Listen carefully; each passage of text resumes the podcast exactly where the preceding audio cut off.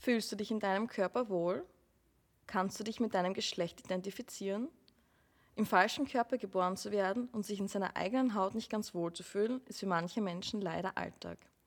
Diese psychische Belastung ist für mich kaum vorstellbar. Gesellschaftlich haben wir hier bereits Fortschritte gemacht, jedoch sind wir noch immer nicht ganz an dem Punkt der Akzeptanz angelangt, wo wir sein sollten. Wer sich einer Geschlechtsumwandlung unterziehen möchte, musste für viele Hormone zu sich nehmen, die den Körper verändern. Bis zur finalen Geschlechtsumwandlung, wenn diese gewollt, vergehen ein paar Jahre und bis dahin finden sich diese Menschen neu. Herzlich willkommen zu OmniTalk, der Podcast, der dich über deine Gesundheit aufklärt.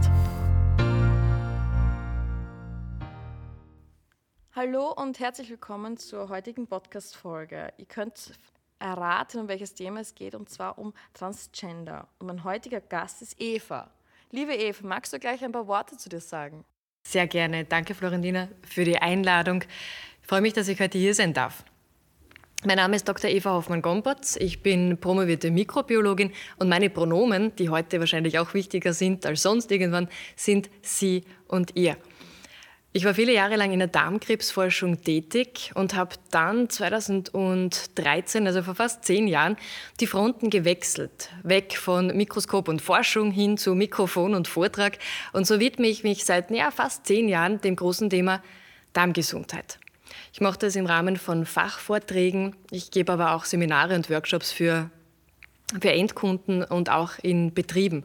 Und da verbinde ich die Theorie mit der Yoga-Praxis, weil natürlich ein gutes Bauchgefühl nicht nur vom, von der Ernährung abhängig ist, sondern auch vom Lebensstil und der probiotischen Intervention. Die Frage ist natürlich, was verbindet mich zu dem doch sehr ja, speziellen Thema heute? Und da möchte ich nur kurz erzählen, dass ich 2007 meine Dissertation begonnen habe am Institut für Humangenetik. Und obwohl mein Forschungsfokus da wirklich an der Entstehung war vom Darmkrebs, haben wir trotzdem auch mit anderen Patientinnen zu tun gehabt. Was mich wirklich fasziniert hat, war, dass wir da immer wieder auch Blutproben bekommen haben von Patientinnen, die eine Knochenmarkstransplantation erhalten haben. Und wenn man da das Blut untersucht hat, dann war das Blut von genetisch-biologischen weiblichen Menschen, also von Frauen, männlich. Man hat hier wirklich Zellen detektiert, die XY gehabt haben. Vielleicht ganz kurz noch einmal, um das in Erinnerung zu rufen. Biologisch weibliche Menschen haben ja einen XX-Chromosomensatz. Bei den biologisch-genetisch männlichen Wesen ist es ja XY. Und das hat mich wahnsinnig beeindruckt, denn warum ist es so, also warum hat man dann medizinisch schon nachvollziehen können, aber fühlt sich der Mensch anders? Fühlt sich so eine Frau anders, wenn sie ein männliches Blut hat, das durch ihre Adern fließt? Und es hat mich unfassbar fasziniert und interessiert. Und dann sind einige Jahre vergangen und dann habe ich wieder Kontakt gehabt mit diesem Thema, nämlich als ich dann ganz drinnen war in der probiotischen Forschung und man erkannt hat, dass Personen, die eine solche geschlechtsangleichende Behandlung durchführen lassen, Veränderungen aufweisen in der Scheidenflora, also in der Besiedelung, in der bakteriellen Besiedelung der Vagina. Und da war das Thema wieder. Und ich denke, es ist wirklich so spannend und so aktuell, dass es es wert ist, dass wir heute da den Fokus drauf richten und uns genauer damit beschäftigen. Darum freue ich mich, dass ich heute da sein darf. Vielen Dank dafür. Danke für deine tolle Vorstellung. Das uns bereits einen sehr guten Einblick gegeben, warum du hier auch die Richtige für dieses Thema bist. Dann möchte ich auch gleich mit meiner ersten Frage starten. Vor allem für mich ist es auch ein sehr neues Thema und ich durfte mich auch etwas einlesen und vor allem jetzt bin ich noch gespannt auf diesen Podcast. Eva, was ist denn ein Transgender? Ja, also ich muss dazu sagen, das ist natürlich auch nicht so jetzt tagtäglich damit beschäftigt bin und auch das Wording hier ist natürlich auch ganz ja, ganz neu für mich. Deshalb sollten da im Laufe des Podcasts so ein, zwei Fehler passieren, möchte ich mich gleich vorab entschuldigen. Das ist nicht böse gemeint, das ist einfach ja, auch neu für uns hier. Aber Transgender, ich glaube, das ist ganz gut, dass man das einmal definiert, wird bezeichnet ein Überbegriff von Menschen, deren Geschlechtsidentität, der Geschlechtsausdruck und das Geschlechtsverhalten letztendlich sich vom biologisch-genetischen Geschlechts unterscheidet. Also sprich, ich bin jetzt biologisch genetisch weiblich, aber ich fühle mich einfach nicht als Frau in dem Sinne, sondern habe das Gefühl, dass ich eigentlich im falschen Körper bin. Oder eben umgekehrt. Und dann gibt es ja auch ganz andere Bezeichnungen, die vielleicht auch noch notwendig sind, dass wir die klären. wo wir im täglichen Leben auch über die Medien viel Kontakt dazu haben, aber so genau, wenn man sich nicht mit diesem Thema beschäftigt, weiß man es dann halt auch nicht, ist zum Beispiel so diese Begrifflichkeit nicht binär. Und das war für mich schon auch zugegeben mit vielen Fragezeichen behaftet, aber als nicht binär, um uns da alle auf den gleichen Stand zu bringen, werden Menschen bezeichnet, die sich nicht oder nicht ausschließlich mit den äh, männlichen, Entschuldigung, männlichen und weiblichen Geschlechts identifizieren. Also da ist eigentlich alles möglich. Und Menschen, die sich mit dem genetischen Geschlecht identifizieren können, sind dann cissexuell. Also ich als biologisch genetische Frau fühle mich als Frau oder eben transsexuell. Dann ist es eben nicht so. Und dann sprechen wir da von Menschen, die den Wunsch haben, im anderen Geschlecht zu leben und die dann aber wirklich auch alles dran setzen, um als dieses Geschlecht wahrgenommen zu werden. Sprich Hormontherapie, geschlechtsangleichende Operationen, all das wird da wirklich auch gemacht, damit die Außenwelt erkennen kann, wie es in der Innenwelt aussieht. Und das ist natürlich heute auch das Thema was machen solche Menschen dann ja auch durch? Ja, wie geht es jemandem? Was muss der alles über sich ergehen lassen, wenn das Gefühl von meiner Geschlechtsidentität nicht mit dem zusammenpasst, wie ich biologisch ausgestattet bin? Und es war natürlich im Laufe der Zeit gesellschaftlich nicht immer einfach, dem gerecht zu werden. Ganz genau. Ähm, Im Zuge meiner Recherche zu diesem Thema kam mir eine Frage gleich am Anfang und die würde mich auch sehr brennend interessieren ist das Gefühl, sich mit dem Geschlecht nicht identifizieren zu können, also dieses Empfinden, ist es nur psychisch oder auch physisch? Also sehe ich das in meinem Blut, in meiner DNA? Kann ich das in der, kann, ist es vererbbar? Blöde Frage, aber ich weiß, sowas weiß ich leider wirklich nicht. Das ist deswegen so spannend, weil natürlich ja ganz oft diskutiert wird, ist es jetzt eine persönliche Entscheidung? Ja, kann ich jetzt morgen aufstehen und sagen, eigentlich fühle ich mich jetzt doch mehr als Mann? Ist es etwas, wo man beeinflusst wird vom Außen, von der Umwelt, von der Gesellschaft, von der Erziehung? Oder ist es wirklich auch verankert? Ja, bin ich so geboren? Leider eben in dem Fall im falschen Körper. Und Natürlich, da tappt die Wissenschaft auch noch im Dunkeln, weil es eine sehr neue Forschung ist. Aber man weiß aus einer Studie, die 2019 publiziert worden ist, und zwar sehr hochrangig publiziert worden ist, dass es Unterschiede gibt. Man hat da CIS Menschen mit Transmenschen verglichen. Also CIS sind jene Personen, die sich als das Geschlecht empfinden, in dem sie geboren worden sind, versus den Transsexuellen.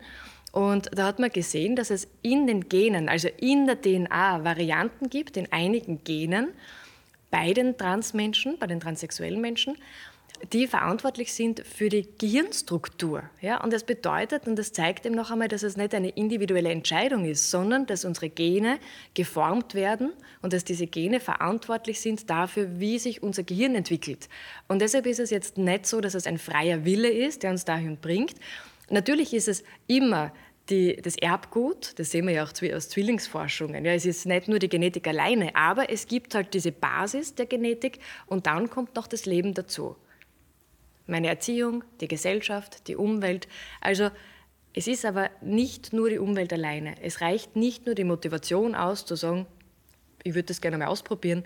Das ist es nicht. Sondern es gibt die Genetik, die da im Hintergrund eine große Rolle spielt. Ähm, danke, das ist sehr ausführlich erklärt. Das ist sogar verständlich für mich gerne. gewesen. ähm, wenn ich jetzt mich dazu entschieden habe, meinen Körper umzuwandeln, also mich eher mit einem anderen Geschlecht zu identifizieren. Wie sieht hier eine Hormonbehandlung aus? Also was kann ich mir darunter vorstellen? Mhm. Sehr gerne. Darf ich dann nur ein bisschen weiter ausholen, einfach Bitte. nur, um einfach, um einfach nur zu verdeutlichen, dass das absolut momentan auch, wie soll ich sagen, eine Entwicklung in der Gesellschaft ist, dass das möglich ist. Ja?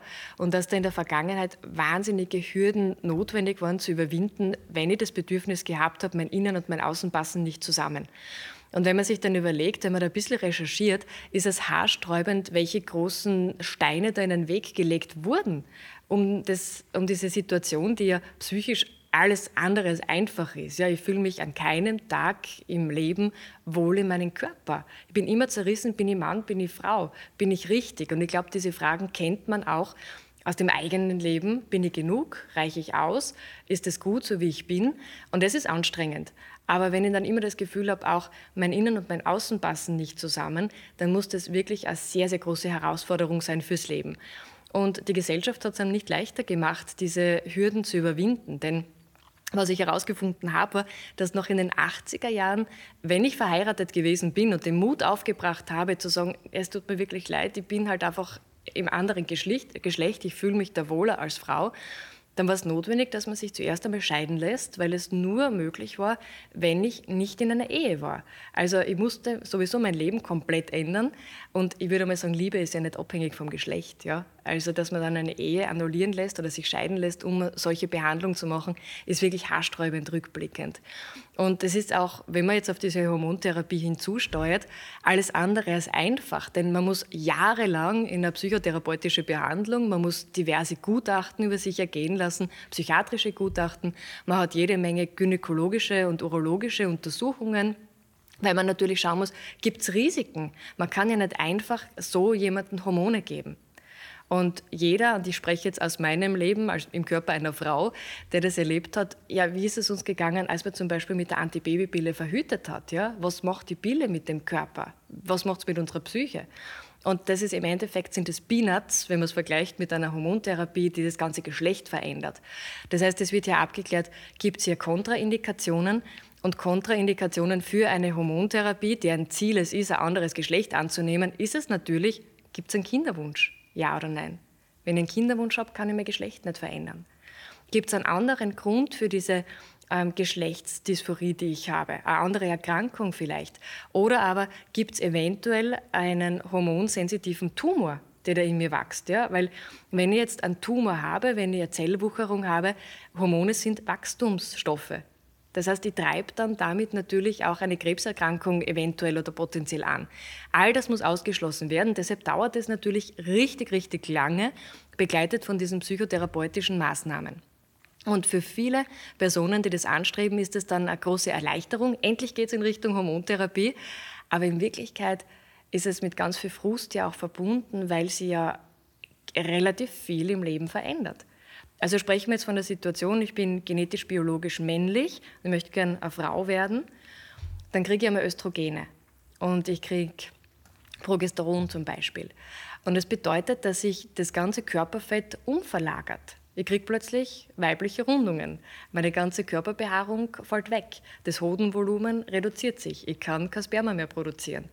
Also Natürlich sagt man ja eh klar, der möchte ja auch eine Frau werden, aber zwischen dem, wie man sich vorstellt und wenn der Körper sich so verändern beginnt und nicht nur körperlich verändert, sondern im Kopf tut sich ja auch viel.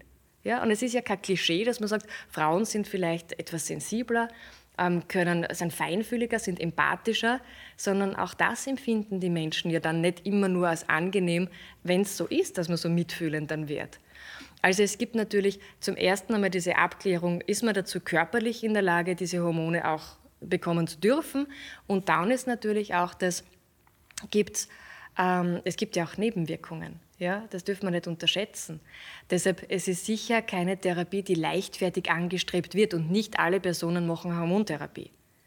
Es gibt ja auch Personen, die sagen, ich mache geschlechtsangleichende Operationen. Ich fühle mich dann wohler, wenn ich nicht mehr als Mann diesen Kehlkopf habe. Ich fühle mich wohler, wenn ich Brüste haben darf, ja, wenn ich das auch einmal erleben darf. Und die, die werden dann gar nicht mehr weiter in Richtung Hormontherapie gehen. Also nicht alle machen das. Und wenn man es aber wirklich anstrebt, tatsächlich einen neuen Körper zu haben, dann ist der Weg von Mann zu Frau natürlich auch unvermeidlich, dass man, dass man sich eine Vagina Also wenn es jetzt zu einer Geschlechtsumwandlung kommt, wenn jetzt ein biologisch-genetischer Mann sich dazu entscheiden möchte, eine Frau zu werden, wie funktioniert das? Das ist natürlich eine Sache, die nicht von heute auf morgen passiert, sondern das Erste, was initial passiert, sind dann diese ganzen klinischen und psychologischen Gutachten. Eine jahrelange Psychotherapie, die da begleitend einhergeht. Ähm, überhaupt den Personenstand zu ändern, das ist möglich, wenn ich schon lange Zeit im Erscheinungsbild vom anderen Geschlecht gelebt habe. Dann kann ich sagen, ich möchte jetzt gerne einen anderen Namen haben und ich habe ein anderes Geschlecht. Das ist aber erst seit 2010 möglich. Das heißt, das sind alles so vorbereitende Maßnahmen und dann erst nach vielen Jahren geht es dann dahin, dass man entweder beginnt, operative Eingriffe vorzunehmen im Sinne von dass man das Gesicht verändert, dass man eben als Mann den großen Kehlkopf hier ähm, verkleinern lässt, dass man eben andere äußere Merkmale dementsprechend verändert. Und bei vielen bleibt es ja hier. Und dann aber, wenn es zu einer Hormontherapie kommt, dann verändern die Hormone extrem viel. Weil Östrogen ist eben dieses weibliche Hormon, ja, das, was uns Frauen zu Frau macht. Vor allem ist hier das Estradiol, das, was wir auch das Schönheitshormon bezeichnen, was ja wichtig ist für unsere Haare, für unsere Haut, für unsere Strahlkraft, für, ja, für unsere Rundungen. Dafür verantwortlich, dass wir Brüste haben, dass wir Hüften haben und all das passiert dann natürlich auch jemanden, der jetzt 20, 25, 30 Jahre lang im männlichen Körper gelebt hat. Ja? Der kriegt dann plötzlich Rundungen, das Fett verteilt sich plötzlich ganz anders, die Stimme verändert sich. Und das ist einfach eine Maßnahme, die passiert, weil wir mit den anderen Hormonen versorgt werden. Und deshalb ist es eben nicht leichtfertig verschrieben und nicht jeder kann einfach so zu einer Hormontherapie kommen, weil das natürlich gravierende, lebenslängliche, lebensveränderte Maßnahmen mit sich zieht. Plötzlich wird aus dem männlichen Körper der Körper einer Frau. Nur aufgrund dieser Hormone, die wir zu uns nehmen. Und da sehen wir halt wieder, dass wir Menschen schon auch Marionetten sind von unseren Hormonen. Ja? Verantwortlich dafür, dass wir einmal himmelhoch jauchzend sind und dann wieder zu Tode betrübt. Jeder von uns hat es erlebt.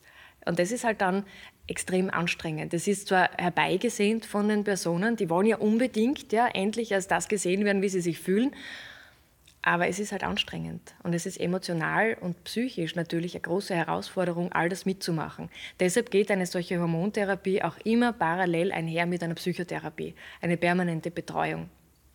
Und dann kommt es eben, wie ich schon vorher noch gesagt habe, gerade eben, wenn man diese Umwandlung hat von Mann zu Frau, dass es dann zum, zum Herstellen kommt von einer Vagina, dass es zum Entfernen kommt, der Schwellkörper aus dem Penis und eine Neovagina hergestellt wird.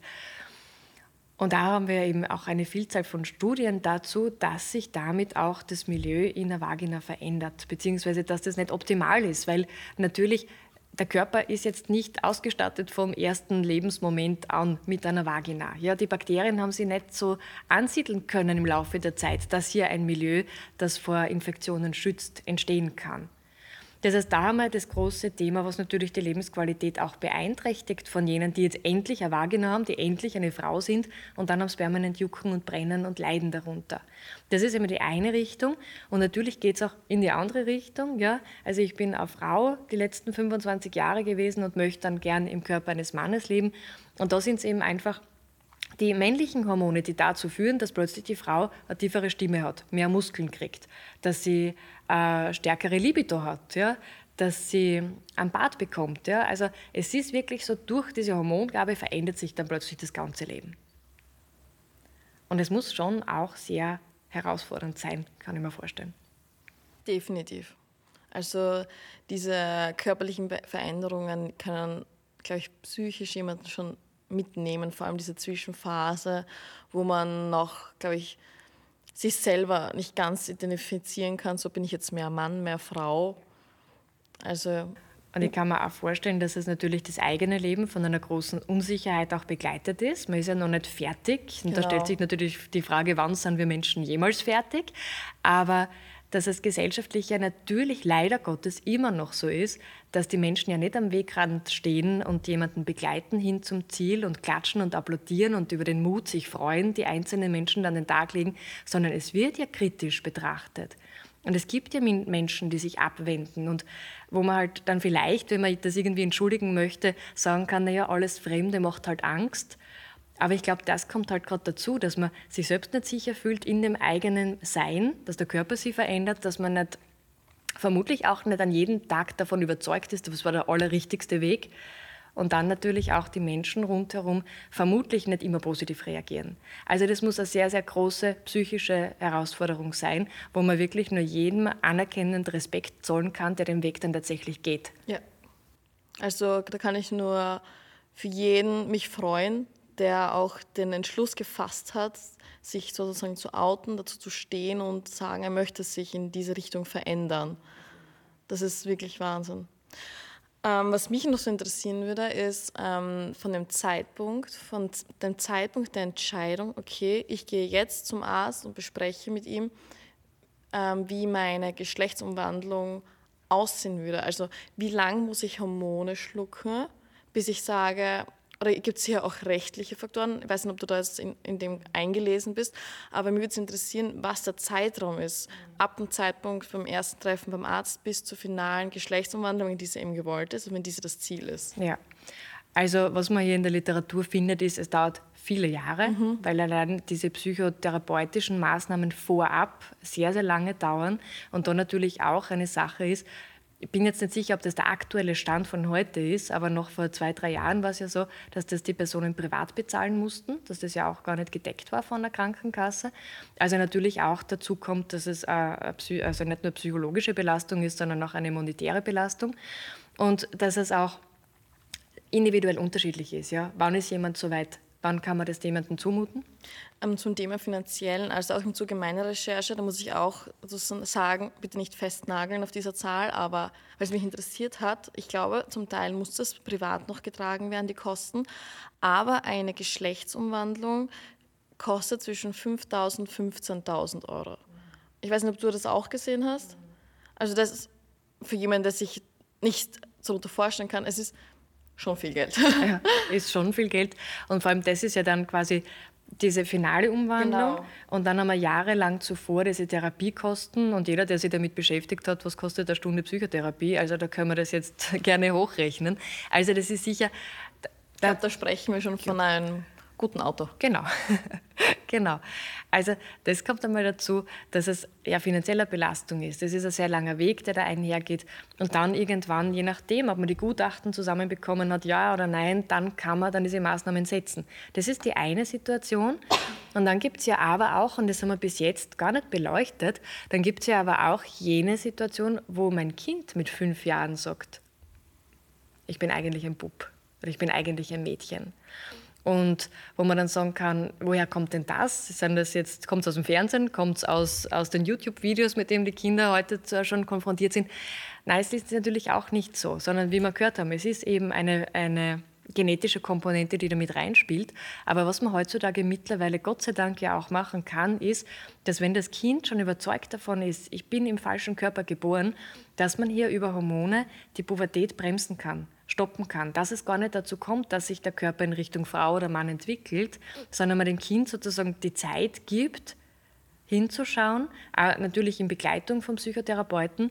Und dann, wenn er sagt, ich fühle mich wirklich nicht richtig, dass man dann in dem Moment schon beginnt, eben die anderen Hormone zu verabreichen. Ja?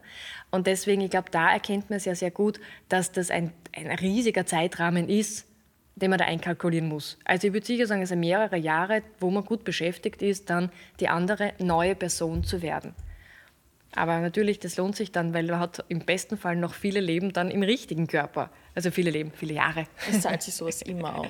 genau.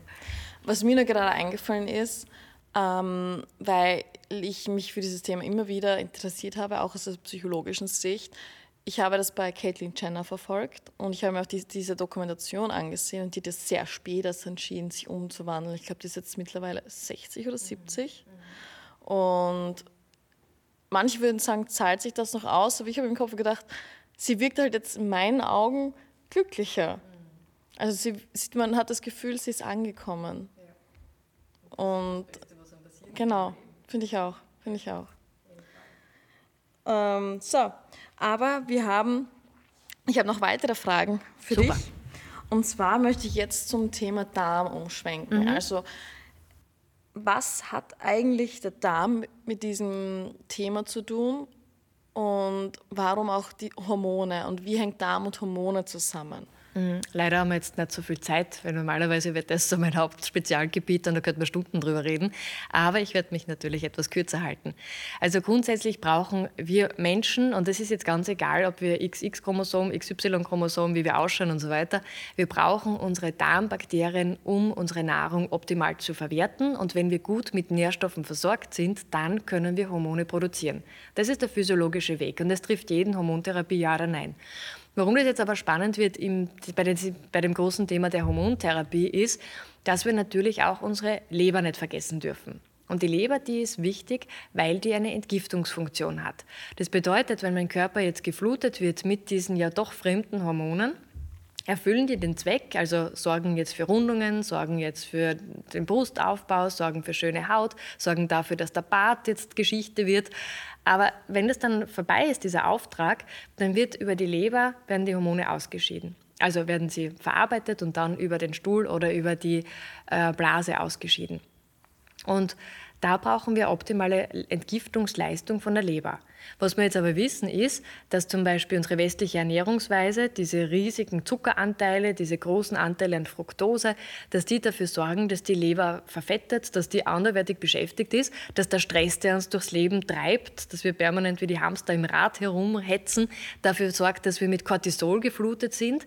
Cortisol wird von der Leber abgebaut. Das bedeutet, die Leber ist ohnehin geflutet und beschäftigt. Jetzt haben wir vielleicht im schlimmsten Fall aber auch eine Disbalance in unserem Darm, das heißt die richtigen Darmbakterien, die fallen weg aufgrund von Stress und unserer Ernährung. Wir haben einen löchrigen Darm und Toxine fluten noch zusätzlich die Leber. Das heißt, wir brauchen eine gute Darmbarriere, um unsere Leber weitgehend zu entlasten, damit die diese Hormone überhaupt abbauen kann, damit wir da gut durch eine solche Hormonbehandlung auch durchkommen können. Und wir brauchen die richtigen Darmbakterien, um gut versorgt zu sein. Ja? Weil wir wissen, es gibt ja auch Darmbakterien, die sogenannten Psychobiotika, die einen Effekt haben auf unsere Stimmung, auf unsere Glückshormone, auf unsere Schlafqualität. Und das sind natürlich auch wieder Qualitäten und Eigenschaften, die gerade in so einer herausfordernden herausfordernden Phase von enormer Wichtigkeit sind. Also da brauchen wir, haben wir eine Hauptrolle vom Darm fürs Wohlbefinden, fürs gute Bauchgefühl. Und was wir ja auch wissen, und ich hoffe, ich greife jetzt nicht davor und galoppiere selbst weiter, dass wir ja im Darm, vor allem im Rektum, haben wir ja ein Depot an Lactobacillen, die wichtig sind für die Vagina. Und wenn wir jetzt wissen, dass gerade bei einer solchen Geschlechtsumwandlung, bei dem Weg von Mann zu Frau, in dieser Neovagina eine falsche Besiedelung ist und wir wissen, dass wir im Darm ein Depot haben, ein Reservoir mit den richtigen Lactobacillen, dann sehen wir, ja, Darm und die Bakterien haben einen immensen Effekt auf das Wohlbefinden, nämlich es gibt kein Jucken und kein Brennen. Da können wir gerne noch genauer hinschauen, wenn du magst. Also zusammenfassend kann man sagen, dass der Darm und die Leber eigentlich viel zu tun haben im, im, aufgrund unseres Alltags, aufgrund unseres stressigen Alltags. Und du hast auch sehr oft das Wort Lactobacillen fallen gelassen. Es würde mich halt nur interessieren, wessen, was haben die für eine Aufgabe in der Vagina? Also warum sind die so wichtig für uns? Das Spannende ist, dass wir ja ein komplett unterschiedliches Bild finden im Darm und in der Vagina, wenn wir uns an die Bakterien richten. Im Darm haben wir ganz viele unterschiedliche Arten von Bakterien, ganz dicht besiedelt und egal wo wir im Darm hinsehen, da erblicken wir ganz andere Familien von Bakterien, ganz andere Zusammensetzung. Und da ist eigentlich, wenn man so sagen möchte, die Vagina dann eher unspektakulär. Also in der Vagina haben wir wirklich nur die Lactobacillen, aber auch sehr, sehr viele. Und die sind wichtig, um den pH-Wert ins saure Milieu zu bringen. Also die sorgen dafür, dass ein feindlicher Lebensraum entsteht für Krankheitserreger. Das ist komplett angesäuert mit einem pH-Wert von 3,8 bis 4,5 so ungefähr. Und die Bakterien sind dicht an dicht aneinander gelagert und verhindern, dass irgendwelche Krankheitserreger da reinkommen und sich ausbreiten können und dass die dann für Jucken und Brennen und lästigen Ausfluss und so weiter sorgen. Das heißt, der Job von den Lactobacillen ist es wirklich, hier sich stark zu machen, eine Barriere zu bilden und Krankheitserreger abzuschirmen. Und genau das ist eben auch das Dilemma bei dieser Neovagina. Ja? Da fehlt dieser Schutz, diese dicht an dicht gepackten Lactobacillen und damit kommt es dann sehr häufig zu einer bakteriellen Vaginose, also einer Infektion mit Bakterien im neovaginalen Milieu. Okay, es würde mich aber auch interessieren, kann ich hier präventiv vorwirken? Kann ich mir diese Lactobacillen irgendwie zuführen? Mhm. Genau das ist es und genau das wird auch gemacht. Und an der Stelle bin ich jetzt wirklich froh und reiß die Arme in die Luft, ähm, weil es gibt eine wirklich geniale Studie genau zu dem Thema. Und ich freue mich dann immer, wenn ich die erzählen darf oder darüber berichten kann, weil das ein absolut großartiger Schachzug war, das überhaupt so zu testen. Weil natürlich immer wieder die Frage ist, wie kann man die Vagina, es muss ja nicht die Neovagina sein, in dem Fall natürlich interessant, aber wie kann man grundsätzlich die Scheide mit Lactobacillen versorgen? Und das, was dann oft auch gelernt ist, ist, dass man an dem Ort dann nachjustiert, wo es einfach juckt und brennt und unangenehm ist. Und was sich da aber gezeigt hat, gerade in der jüngsten Forschung, ist, dass es möglich ist, solche Lactobacillen auch zu trinken. Und da ist ganz oft, wenn man das so erzählt, die große Frage, ja, wie soll denn das bitte funktionieren, dass Lactobacillen, die ich in ein Glas einrühre, die ich trinke, dass die dann auch dorthin kommen, nämlich gerade in die Vagina. Den Darm kann man sich vorstellen, aber Vagina ist ja doch weiter weg. Und um das wirklich zu bestätigen, dass das möglich ist, hat man vier verschiedene Lactobacillen, also ein Multispezies-Probiotikum, wo es Studien dazu gibt bezüglich der Wirksamkeit dieser Stämme, dass die miteinander wirken kann, dass die höchste Qualität haben, hat man dann ähm, Frauen verabreicht, aber nicht Frauen, die als Frauen geboren sind, weil das wäre irgendwie fad. Wenn man dann sagt, ah, die haben Lactobacillen getrunken und plötzlich hatte man in der Vagina Lactobacillen detektieren können, da gehen wir davon aus, ja, das sind Lactobacillen. Also was hat man gemacht? Man hat ein Multispezies-Probiotikum bestehend aus den Lactobacillen diesen transsexuellen Frauen gegeben, die eine Neovagina haben. Und man hat hier gesehen, dass diese Lactobacillen in der Neovagina ankommen und dass die nicht da herumsitzen und detektiert werden wollen und gezählt werden wollen und auffallen, sondern dass die wirklich dazu in der Lage sind, ein saures Milieu zu schaffen, sich stark zu machen gegen diese pathogenen Erreger und damit ein Stück Lebensqualität zurückgeben bei jenen Personen, die ohnehin natürlich sehr beansprucht sind. Also bei Personen, die gerade so eine geschlechtsangleichende Behandlung hinter sich haben, die jetzt geplagt werden plötzlich von Jucken und Brennen, führt zu einer Verbesserung und das binnen sechs Tage. Also binnen kürzester Zeit. Also wir sehen diese Anreicherung von Lactobacillen innerhalb von einer Woche und die Symptome gehen binnen ganz kurzer Zeit zurück.